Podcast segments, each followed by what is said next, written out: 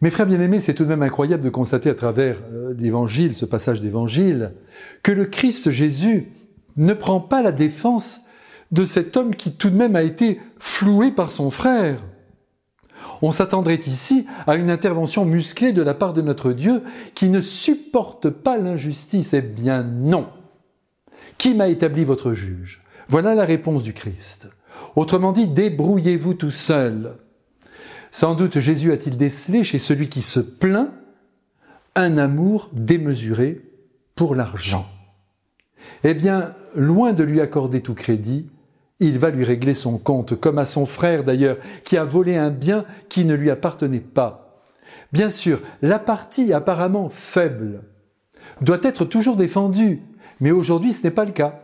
Et c'est déjà l'occasion pour vous comme pour moi de recevoir une première leçon et la voici. Il n'y a pas d'un côté le camp des bons et de l'autre le camp des méchants. Il n'y a pas d'un côté le camp des justes et de l'autre côté le camp des injustes, le camp des méritants et le camp des imméritants. En matière d'appréciation, la nuance s'impose toujours comme une qualité propre à l'intelligence la plus fine. Donc attention, lorsqu'on nous présente une situation donnée qui semble injuste, ne nous précipitons pas pour crier avec le petit agneau qui gémit et qui se plaint. Regardons de près la situation et les intentions, oui, surtout les intentions des personnes. Je suis très heureux de pouvoir vous dire cela aujourd'hui, car nous allons souvent trop vite en besogne, nous fonçons dans le tas, et avec la meilleure intention du monde, nous pouvons faire très mal à des innocents. Aujourd'hui, l'ennemi du Christ, ce n'est pas celui qui vient de voler son frère, c'est l'argent. Et il va donc renvoyer dos à dos les deux frères en leur racontant une histoire apparemment rocambolesque, mais qui rejoint bien la réalité.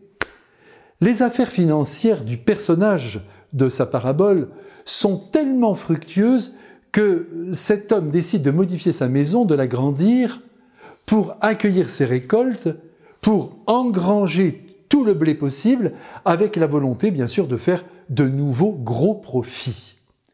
Tu es fou, tu es un imbécile, lui dit Jésus. Tu n'as rien compris. Ta vie ne dépend pas de tes richesses.